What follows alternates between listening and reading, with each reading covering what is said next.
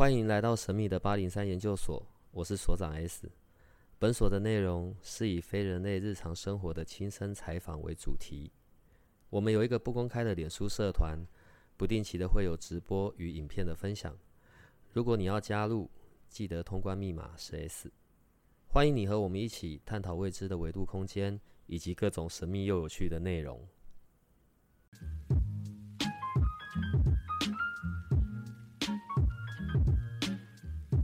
各位研究生们好，今天又是紫微斗数的一集，所以所长，你可以讲我的巨门了吗？我以为你前面还会讲很多，我本来打算巨门留到最后一个才要讲。你巨门留到最后一个讲，所以是在吊我胃口的意思？呃，每一次啊，我都会说你可不可以正面积极一点，可不可以不要那么黑暗？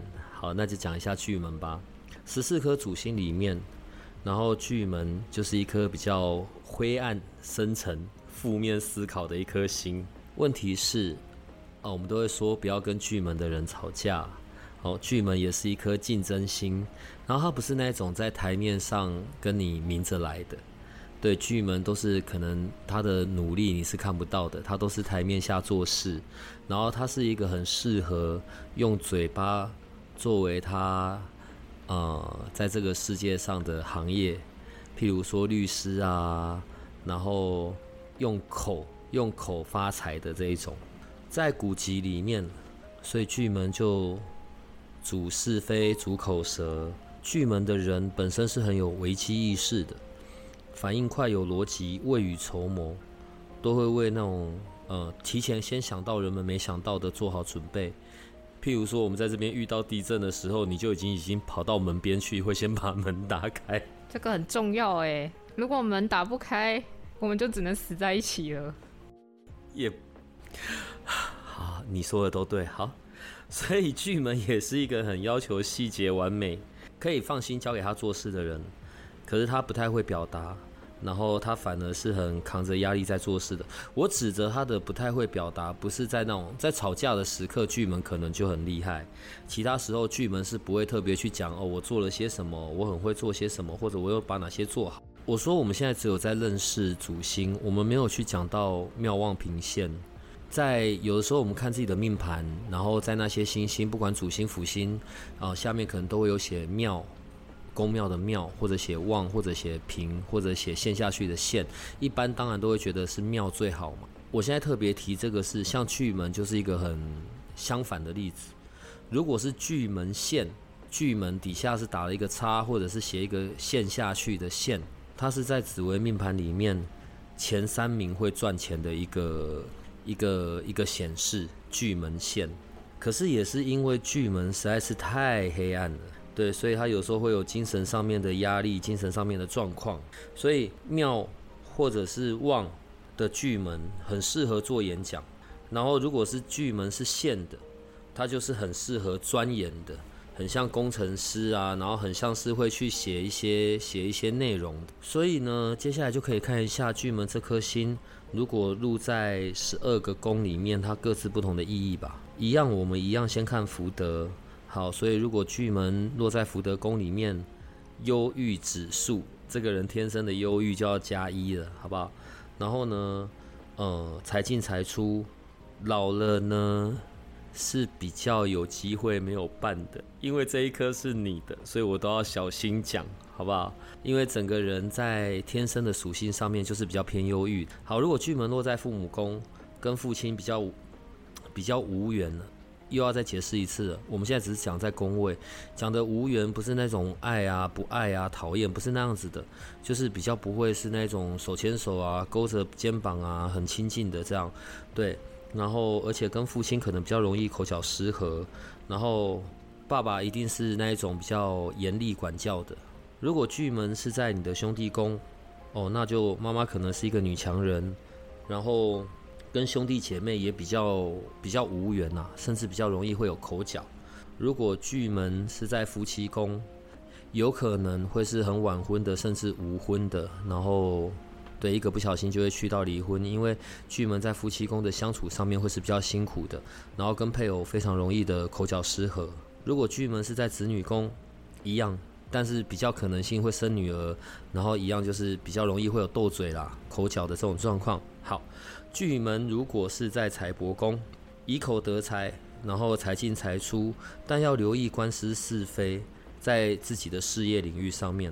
如果巨门是在极恶宫的话，因为巨门它的属性哦，属土、属金、属水的疾病、疑难杂症。这些都要小心，甚至比较偏向精神方面的或者压抑的这一些都比较容易发生。如果巨门在极乐宫上面对，然后另外就要留意血光。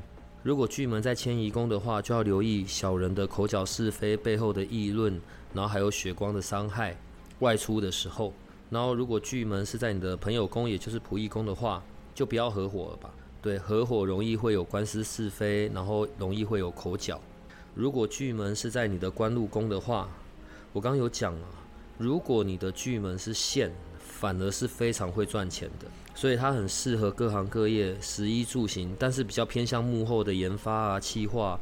如果走向法律法律部分的话，律师、法官，对，或者是学校的老师。另外，如果会是主持人啊、艺人啊、歌手啊。巨门都非常的适合，还有另外医药相关的行业，医师、药剂师这些都非常巨门在官禄都非常适合巨门在官禄宫的人。如果巨门是在你的田宅宫，会有一些主产，对，然后自己不要太早自残，可能也是四十岁后的自残，然后自残的时候也要留意有关是是非。所以最后就要来看了，整体的总和下来，如果巨门是在你的命宫的话，在六亲的部分是比较孤的。OK，然后留意口角，不要那么爱吵架。这一句是我因为你特别加的。然后巨门呢，可能就如果巨门在命宫，呃，不利婚姻，对，然后留意官司，然后留意这些争吵。你也不用那种很失望的脸。我们现在只有单独在论一颗星而已，因为整个紫微的命盘，我说了它是一个立体的，而且要看你所坐落在的宫位以及你其他的主星辅星。另外还会再搭配整个三方四正看，所以我们现在只是在认识主星，然后再认识巨门这颗星。所以请问你这样可以吗？就不会让你去到你觉得人生很糟吧？可是我是巨门线啊，所以你现在就只记得巨门线，所以心情就很好了，是不是？好啦，很会赚钱，很好哦。唉，那请问接下来你又想要知道哪一颗？因为刚刚说巨门是一颗比较负面阴暗，我有记起来的星。所以有另外一颗星，虽然这么说好像有点不太好，但是名字看起来好像也有点阴暗的感觉，就是我们的太阴。为什么会叫太阴啊？听起来就好像很阴暗、很不好、阴险。呃，其实还好，没有你巨门那么黑暗。所以巨门是最黑暗的星。太阴呢？嗯，太阴的人。就是那种脾气好，好啊，什么都可以啊，然后人缘也很好。他是以身边的人为主，在紫微斗数里面，我们在看太阴这一颗星，如果他在我们的命盘，他另外一个主要的代表，也是代表说我跟我的周边的女性家人的关系，也是看太阴落在哪里。太阴这颗星虽然名字叫做太阴，对，然后但是它不是黑暗的，它是主主富。主要的主财富的富，它也算是一颗跟财钱财有关的星。然后呢，它也主桃花，只是它的桃花是那种被动型的。呃，太阴的人的桃花有可能发生的状况是，哈，那个人有喜欢我，我怎么什么都不知道？他是那种很后知后觉的。然后他本身也是一颗感情星，他是会先把感情放在前面的。嗯，很母性的一颗心呐。然后同时他也是田宅主，好吗？所以太阴的人善良单纯，然后是有主产的，但感情会放在比较比较前面。OK，他当然也很代表母亲或者很代表妻子。可能举个例子吧，你们大概有点呃，让让让大家更清楚，我们的前前总统吧，那个马，我有时候在节目里面我都不知道要连名带姓讲出来好或不好。我们的马总统就是太阴。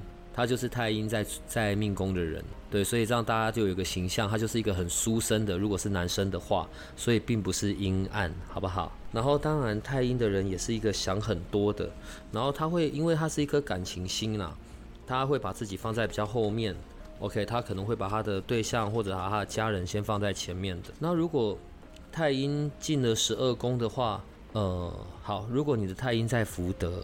所以你的人生观是很正面的，你是很学习成长。我刚讲正面，但是我并没有讲啊，那就不悲观。天生上面也是比较多愁善感的，然后存折是会有赚钱的，然后有祖产，然后尤其因为是一颗感情星，所以他老了是会有伴的，而且是感情不错的。如果太阴在父母宫，跟爸爸的感情就会是很好的，而且甚至可能爸爸就很像妈妈一样，对，然后你们是可以呃挽着手的啊，勾着肩膀的啊，对，然后爸爸是很照顾你的。如果太阴在你的兄弟宫，就是妈妈是女强人，然后呃，所以妈妈跟我还有兄弟姐妹跟我的感情都是很好，然后都会照顾我的。如果太阴在你的夫妻宫，就是跟配偶的感情会很好。如果你是男的，男命。如果你是男的，太阴在你的夫妻宫，你的老婆就是贤妻良母。如果你是女命，呃，你的老公会对你比较依赖，什么事都会问你。不要听到这里觉得很开心呐、啊。相对而言，表示在相处中你会是比较强势的那一个，好不好？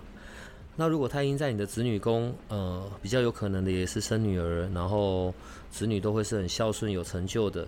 如果生的是儿子，他是比较依赖你。如果太阴在你的财帛宫的话，收入高，而且是走专业的，专业得财，然后女性贵人多，对，然后适合从事女性相关的产业。如果太阴在你的极恶宫的话，那就要留意跟五行属水的疾病，肾啊、泌尿啊，然后呃膀胱啊，糖尿病也算，所以这些要小心。另外，如果太阴在你的迁移宫的话，就是会有贵人相助，然后是可以经商的，经商得财。留意桃花是非啦，对，如果你是男命的话，你的贵人大概都会是偏女生的。如果太阴在你的朋友宫，也就是仆役宫的话，合伙得财，尤其适合跟女生合伙。如果太阴在你的官禄宫的话，适合在军公教上班，稳定的后勤类的，然后也适合是一个作家，对，因为多愁善感嘛，然后也可以适合走护理相关的行业。另外。太阴的人第六感是很强烈的，宗教命理这些都是非常适合。另外，所有跟美感的、文艺的、艺术的这一些，都是太阴可以太阴在官禄宫的人可以去去考虑的工作。如果太阴在田宅宫，非常好的自产运，对，而且也是会有祖产留下来的，祖产丰厚。所以，如果总结下来，如果你是太阴坐命的话，很孝顺，很体贴，然后你是一个会为他人付出的，所以当然你的感情都会是好的，而且你的贵人会是多的，桃花也会多，而且最容易发生的就是你根本不知道人家喜欢你，你的心思细腻，从来不会放在桃花这件事上面，然后是很重感情的。我一直在讲，我们现在只有在看单颗主星，太阴这一颗星跟在它同一个宫位里面的其他星星是会有影响。如果是有凶星，不管是主星呃，不管是副星的凶星，或者是小星星的凶星的话，就要留意会不会在情精神的状态上面产生影响。对，然后而且万一那个影响层面是比较不好的，除了会伤害自己之外，还会伤害到他人。所以你知道，我们讲了这么多颗主星。我们到底讲完了没啊？还没。哦，好吧。我们讲了这么多颗主星，我一直在强调，我们现在只有在认识主星的地基，因为整个紫微斗数的命盘流年是要是要整体来看的，不只是这一某颗星在某个宫位，因为正在别的宫位的其他星也都会产生相对应的其他影响，好不好？所以太阴也讲完了，还有吗？还有，而且不公平啊。为什么太阴听起来就不错，巨门听起来？大哥，你是前三名会赚钱的巨门线的，好不好？刚刚不是还在很欢喜，还巨门线不错吗？我没有觉得巨门不好，但是巨门听起来，他真的很想要找人吵架啊。我是说，这个这两个字看起来就很像要找人吵架的感觉。巨门就是靠嘴巴吃饭的嘛。然后可是我说了，你要看整张命盘，因为其他宫位。有一些宫位彼此间也会是有影响的。我们现在只是在认识这十四颗主星，好不好？相对而言，巨门当然是比较灰暗的。问题是它的，呃，问题是巨门它是很反应快、有逻辑的，好吗？然后，嗯、主管、掌管是非啊、疑惑啊、竞争啊，一个很不服输的啊。巨门是一颗很好的星，好吧？请问一下，我们接下来又要哪一颗？既然我们都已经讲说巨门、太阴，听起来都是字面上看好像比较容易联想到不好的地方的星，那我们第三颗就来看一下一颗看起来名字很厉害的星好了，贪狼。你不觉得这个看起来就超厉害的吗？贪心的狼之类的，是贪心的狼没有错啊。贪心又有狼性，这是一颗让人开心的心啊。很多的那一种演艺圈的，或者是做跟人有关事业的，吸引人靠近的，贪狼这一颗是很好的心。贪狼代表的有企图心、欲望，然后喜欢新鲜的事物，它是非常容易开心的。但是重点是他要达成他的目标，达成他的目的。呃，贪狼也是最大的一颗桃花星，跟刚刚太阴的那种被动桃花不一样。贪狼就是主动出击，动不停，想不停，然后主桃花、主欲望、主富贵、主虚浮。OK，他所管理的，他所司掌的，有欲望、贪婪，但是也就是这一些才是我们人类前进的一个动力嘛。然后他也是一颗很享受的心，因为桃花重，第一名的桃花星。所以当然代表异性缘很强，然后它也是一颗比较相对，它也是一颗解厄的心呐、啊，只是那个解厄不像紫薇解厄的那个程度，然后它是很贪狼的，它没有满足的一天，它也很不服输的。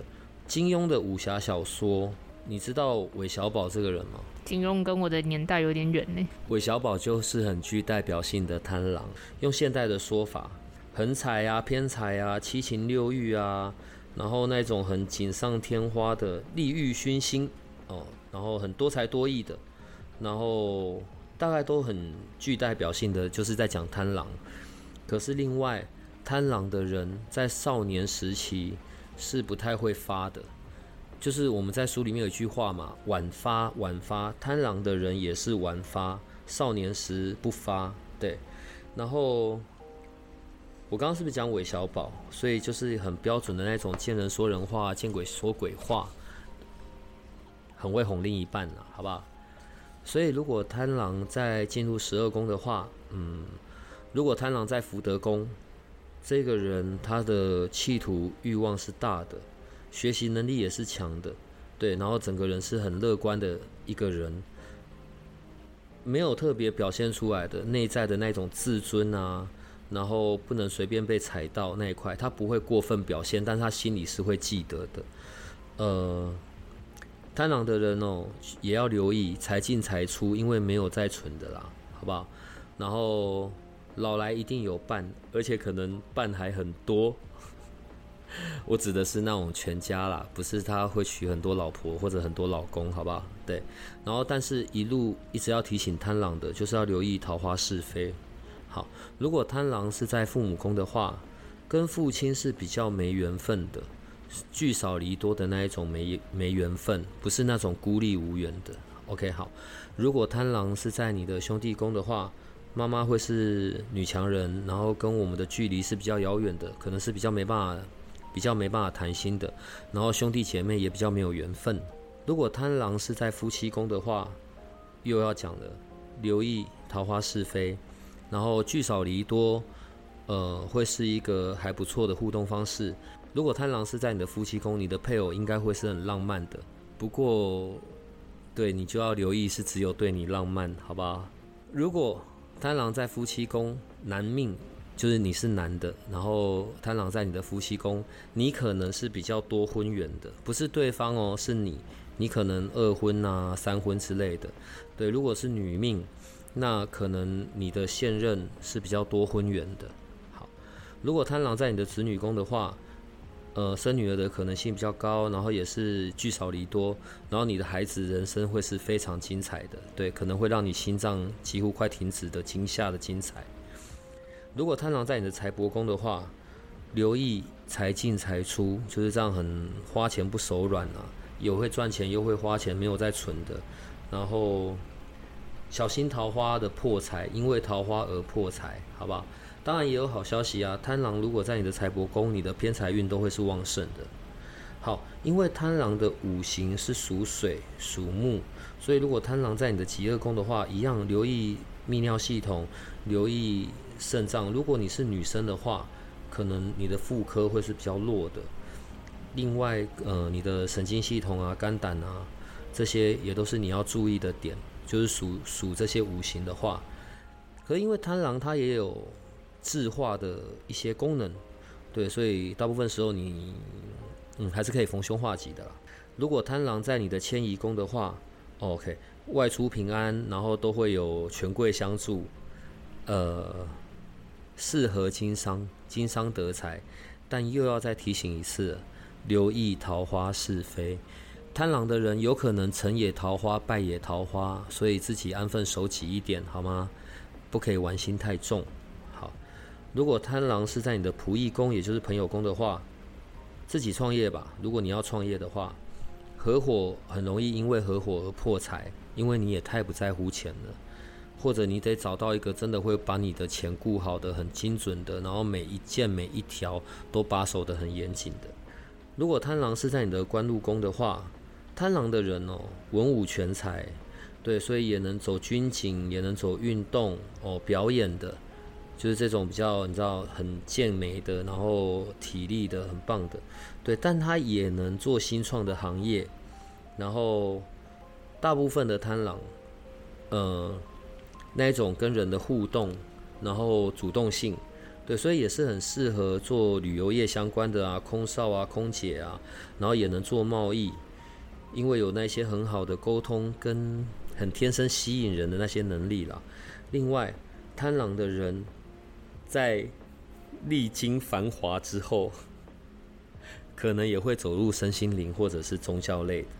对，当然我刚刚讲贪狼是桃花最重的一颗星的，所以也有可能会走入八大行业。对，这一些都是呃贪狼在官禄宫上面的呈现。如果贪狼是在你的田宅宫的话，呃，自产运会是好的，甚至可以靠买卖房地产的，然后一路都会有贵人相助。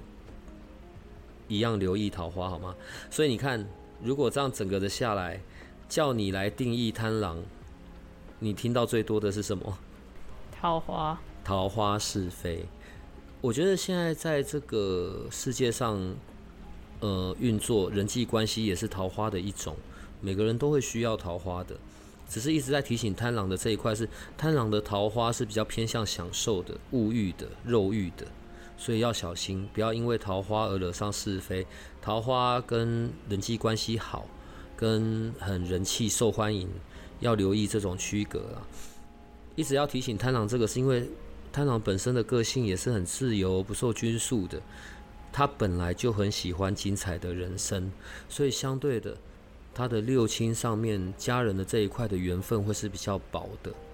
好，所以我刚刚讲的这一段就是针对如果贪狼是在命宫的话，你知道我们还有最后两颗吗？我一直觉得我是不是已经讲完了？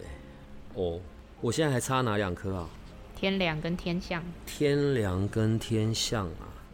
我刚刚觉得呢，我要补，我要补充一下关于七杀破军贪狼，对，因为今天我们总算讲到贪狼了嘛。然后，但是你现在讲说差两颗，我就觉得还是我们把另外两颗讲完了，这一系列就可以结束了。你都已经跟别人讲杀破狼听起来这么帅气的东西了，然后现在又在吊别人胃口，你怎么可以这样对研究生们？我觉得自从讲了巨门是靠嘴巴吃饭的，你的自信度突然大增呢。唉，好，我要针对七杀、破军、贪狼这三颗星有一些区别。呃，先讲个性好了。所以在个性上面，七杀他是一个比较控制性的，他话很多，他控制性很强。对，因为你知道七杀将军嘛。破军在个性上面，我现在指的是用这三颗来做比较。破军话相对的比较少。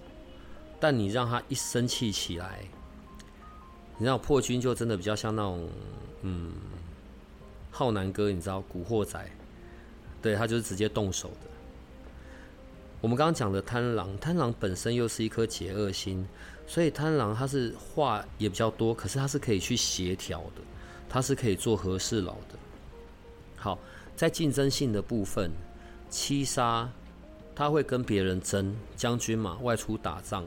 他会去跟别人争，跟别人斗，他会是争功的。破军呢，就是比较偏向自我成长，跟自己斗争，对，跟自己一较高下，永远要超越自己。贪狼在比较起来的话，比较多也是跟别人在争，可是贪狼可能就是呃心里的那一种不服输，我我才是最好的，他是比较走向那个样子的。如果在财运的这件事上面，七杀一定是破财的，破军就要更小心，可能除了破财还会破产。然后如果是贪狼的话，解厄嘛，正财偏财都有。所以听到现在会不会都觉得好像贪狼比较好，对不对？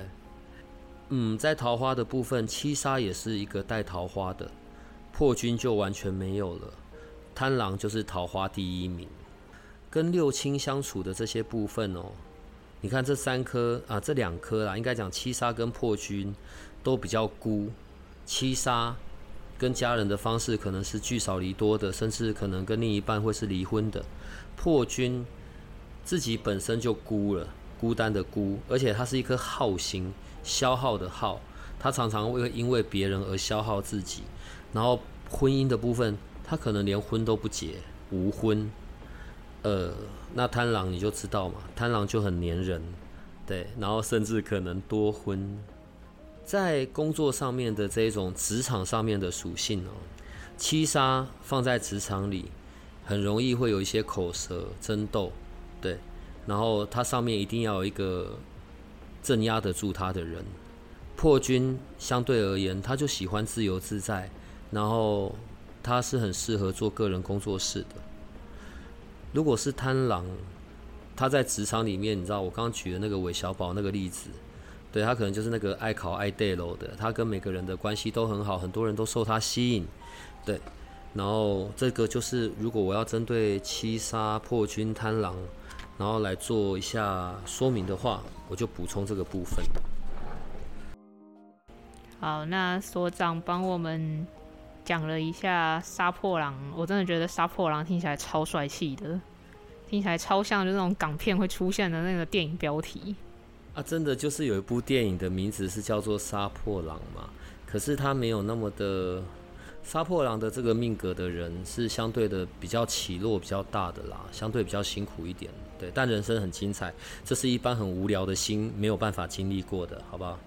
所以我就是那颗很无聊的心，无法经历这么精彩的。呃，你真的阳光一点是会怎么样？所以我现在都讲完了，对不对？我们这一系列结束了吧？还没，你还有两颗星没讲。还有什么？天梁跟天象，你什么时候要讲？现在吗？而且你现在把剩下来的这两颗讲完，刚好可以回答就是研究生们的问题。他们对紫微斗数有非常多的好奇，你怎么可以这样子吊人家的胃口？好，请问要先讲哪一颗？那就先讲天梁吧。天梁，好，老人星讲完了。哇，你真的很不负责任，大家都看到了，大家都听到了。好啦，天梁不仅只是老人星，其实在所有属孤，在十四颗主星里面，所有属孤的里面，它是唯一一个，它是有必应的，它是会有主产的。呃，天梁主应，必应的那个应，所以它是有很多可能来自于祖先啊，然后啊、来自于爸爸妈妈的这些必应的。那这一块就是要好好运用，但是一样，天梁是晚发，不会在一开始就会有的。讲老人心呢，有一点开玩笑，指的是那种很老成，然后他那个形象有功力在哦，大概就很像那个样子，然后更大一点的，大概教主。然后为什么会这样说呢？他同他除了是印星之外，他也是老人心，也是宗教心。也是中药心，所以天良他在神明啊、宗教啊这一块的那个比重、那个倾向是比较重的。然后，而且天梁的人早熟，然后和父母的缘分都是很比较深的啦。可是，当然相对的，以嗯，你知道我刚刚说有功那个例子哦，天梁的人其实某种程度也很唠叨，好不好？然后又很享受那一种处理完所有信众后的一个人的独处，所以你大概就可以看到一些天梁的形象。那如果天梁在天梁坐命，呃，天梁入十二宫，就又有一些不太不一样的含义嘛。呃，如果天梁在福德宫，人生观是很乐于助人的，然后大爱的，财进财出，因为没有那么重视钱。老来孤，但不是那种孤家寡人的孤，会是有一些道友一起的。通常天梁的人老了之后，嗯，大概都会跟宗教啊或者这一些教化有关的事情，都还是会持续的做。而且老了老了之后，也会有一些名气。如果天良在父母宫的话，呃，跟爸爸聚少离多，然后跟爸爸的年龄差距可能会是比较大的。如果天良在兄弟宫，那就是妈妈女强人，跟妈妈比较聚少离多，而且可能会有年龄差比较比较多岁的哥哥或姐姐。如果天梁在夫妻的话，嗯，不利婚姻呐、无婚或者嗯多婚缘，对，然后跟儿女的关系，儿女会是比较早熟的，好，聚少离多啦。另外一个，因为我现在已经到天梁，如果在子女宫的话，天梁也是一颗很奇妙的心。如果天梁在子女宫，如果万一是想要有小孩，但又比较难生出来，是可以跟神明求的，然后甚至说跟给神明做干女儿、干干儿子，就嗯，就可能就补一下就出来了。如果天梁在财帛宫的话，刚刚前面有讲，就像在福德一样，他没有那么重钱，财进财出，然后不要经商，经商会破财。但是如果所做的跟教化是有关的，宗教啊、命理啊、医药，那就很适合。如果天梁在极乐宫的话，天梁属土，呃，留意脾胃这些的小毛病，就是小毛病，因为死不了。不是那种很戏谑的说死不了，因为天梁是唯一一颗有必应的，所以通常就大事化小吧。健康平安是必备的基本款，所以天梁的人恭喜了。如果天梁在迁移宫的话，外出平安，然后有必应，然后贵人多，贵人都是属于长辈的。然后天良在仆役宫的话，刚刚有讲，就是在你的仆役宫，在你的朋友宫啊，不要经商，不要合伙，好吗？那如果除非你是做。啊、我刚刚讲的教化类别的宗教命理这一些，这些你自己做就可以了。如果天良在官禄宫的话，呃，我们有一个说法哦，就是刚刚讲天良很适合做这种跟教化有关的，然后药师佛，呃，医药类的，然后老师教化人心的，佛宗教类的。所以都是偏向往心理学啊、哲学啊这一些很抚慰人心的，陪着人在一起的。如果天梁在田宅宫，恭喜，对，一定有主产，然后主产、主产运或者自己的自产运都是好的。自己用、自己住，天梁的人不适合买房子做投资。所以总的下来哦，天梁。善是一颗善心，是一颗印心，也是一颗孤心，然后是一个宗教心、中药心，然后也能够解厄，对，就是孤啦，这是孤后面相对一些代价。所以如果天梁在你的命宫的话，是会照顾六亲的，但是是有点距离的，会是聚少离多的，呃，婚姻不利啦，对，除非跟你的另一半是有共同信仰的，那就会很好。嗯，不要经商，所以这样子是不是对于天良的整个形象就比较生动了，对吧？好，所以我讲完天良了。好，你讲完天良了。那么有研究生问了一题，他问说：“所长，你最喜欢什么类型的妹啊？”那所长之前就讲过了，他对天象这一款的。非常的没有抵抗力，他只要看到命盘里有天相的，他就会直接贴过去。所以你介绍一下天相吧。没有到那么夸张，我们又不会认识人就说，哎、命盘拿来看一下。不是，只是因为总结起来，可能后面就会有点惊讶的发发现，哎、欸，啊，真的是天相的。呃，好，天相这里，我等下后面为什么会说会是对我有点吸引力？嗯，这个我觉得等下后面再讲，在命盘上面一些很有趣的现象啊。好，先讲天象好了。所以有一句话嘛，吉人自有天相，就是那个天相。所以天相贵人很多，然后有爱心，然后呃主印，所以意思就是他是他也是有权的，他也是一颗辅佐的心，可能第一第一颗第一大的辅佐星，第一颗宰相星是天府，然后再来就是天相，跟天府不太一样，天相是会各种协调的。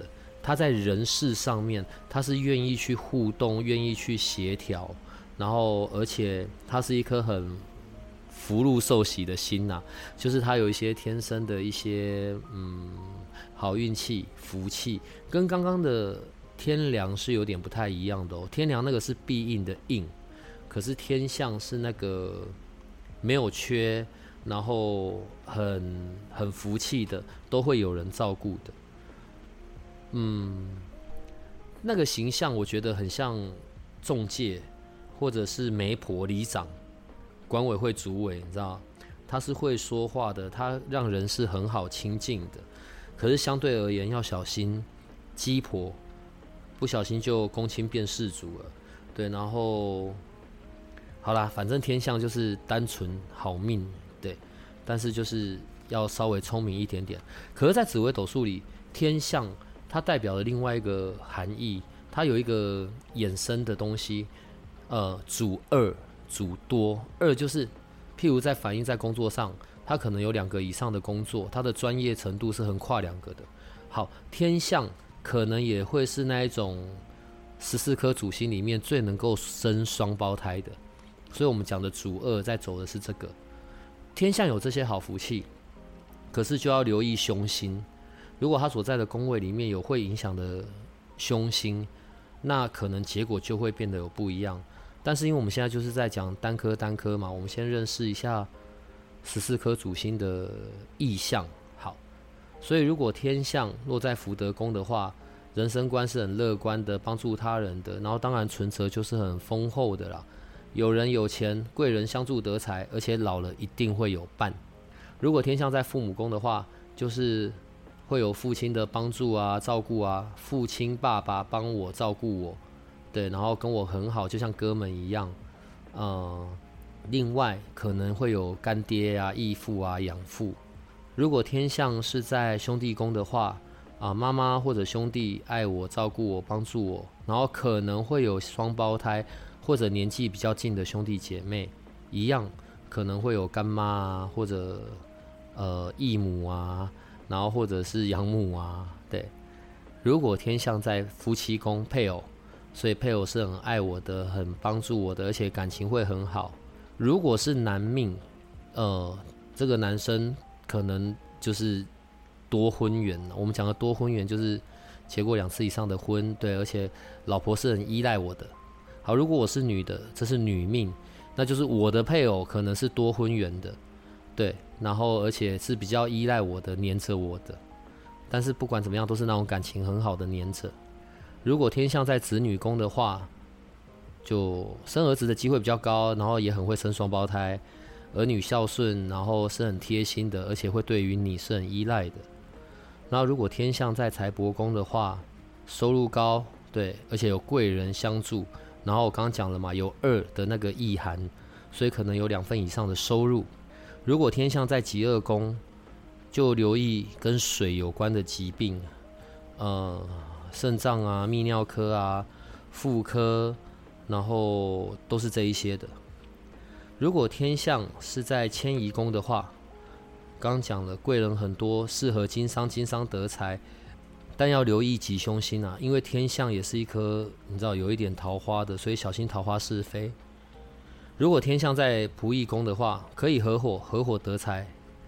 如果天象在官禄宫的话，嗯，它是很适合人跟人互动的那一种工作，因为你知道媒婆，对，他 HR，所以他是很知人善任的，他是很去认识每个人，知道每个人的个性，知道每个人的好的，然后所以不会特别限定一些什么样子的工作，只要是跟人有关的互动，天象都可以做得很好。如果天象在田宅宫的话，恭喜啊，一样有祖产，然后自产运也很好，呃，而且会有贵人相助，让你有房产的。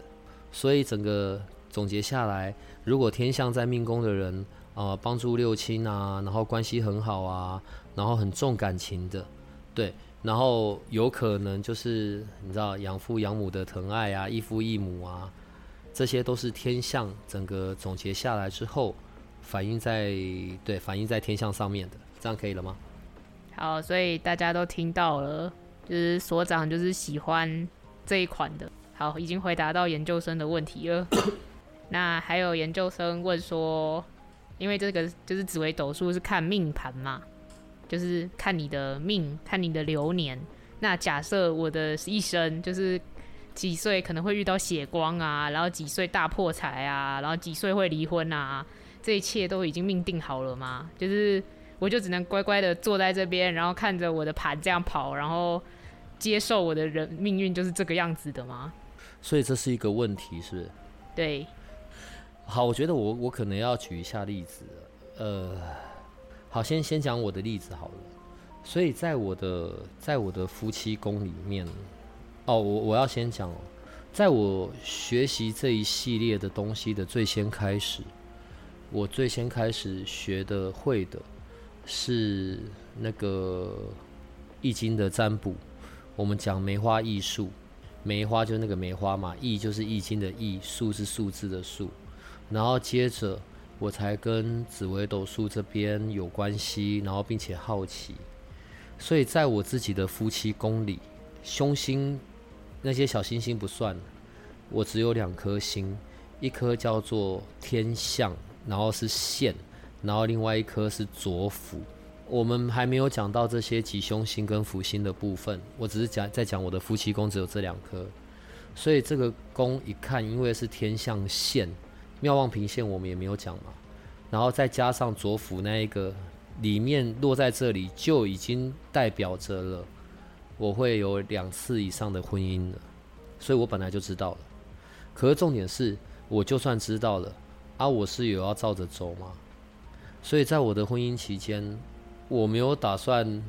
我觉得讲这个很好笑，我没有打算顺着这个走。对，那我们就是可能就想办法继续。可是问题是，没有办法继续，就是没有办法继续啊！我相信可能很多对，呃，不管是曾经有过婚姻的，或者是在交往状态的，无法就是无法。我用这个例子在讲的是，就算有一些指示给你了，就算有些提醒给你了，你还是可以选择不想要照着走，你还是可以选择你有你的决定权。你刚刚说研究生是说命运是否真的是天注定的吗？对不对？如果命盘说感情就是不美，那还是很期待感情，怎么办嘛？啊，就去谈一个你不会后悔的恋爱啊！说错了，你要让你的每一段恋爱都不后悔。你对于你的每一段恋爱可能都会很全力以赴的，你对于你的每一段感情你都会认真看待的。呃，所以如果紫微斗数上面命盘上面说的是你可能会二婚，哦，那就二婚啊，那又怎么样呢？因为属于你的那一个总是会出现的。好，我现在讲的就不代表紫微斗数的看法，我现在讲的是我自己的看法。我说了，命盘就是一些提醒。那你对于哪一款的人，你特别的没有办法招架，或者你常常把自己放入一些很危险的恋爱里，很危险的对象，这个时候可能就是你可以停下来看一下了。为什么我总是被这一款的吸引？吸引我的那个是什么？哦，那如果我不想要是感情不好的，那我又能够调整我自己的是什么？我觉得这个才是有这些工具在的，在的意义啊。反正对我来说，这些东西都是工具。可是这些工具让我知道，我可以有些什么东西，可能不要说截长补短呐，哪有什么短可以被补？怎么样可以发挥我的强项？怎么样知道在不同时间点正在发生什么事？我可以有些什么样的应对？我周边有些什么样的人？我该留意些什么？或者我该用一些什么是我们共同可以前进的方向？我该怎么经营跟另一半的关系？这才是这一些工具存在最大的价值。谈恋爱，你要认识新的人啊，随便拿，你有旧的人也行。然后你也没办法说，哎，来，给我看你命盘。哎，你要的话，你也想办法可以弄得到的啦。可是当你进入两个人的命盘在合盘的时候，你不用讲到很专业的那个结婚的合盘，我指的不是那个方向，你就去认识各自在不同的宫位里面那些星星所处在的位置，你大概就可以看得到要相处的、要留意的点在哪里了。刚刚讲好用这个东西做结尾好了，我就会很喜欢天象线、天象，然后又是线的女生。因为那个就在我的我的命盘上面的夫妻宫啊，我之前还没发现，就是我只知道说啊，我喜欢温温柔柔的，我讨厌那一种会跟我对着干的，或者跟我大小声，或者是我说往东你就往西这一款的，我是绝对没办法的。所以在一些曾经有过的对象之后，我就会发现，嗯，温柔体贴对我来说是一个我没有办法去抵抗的点。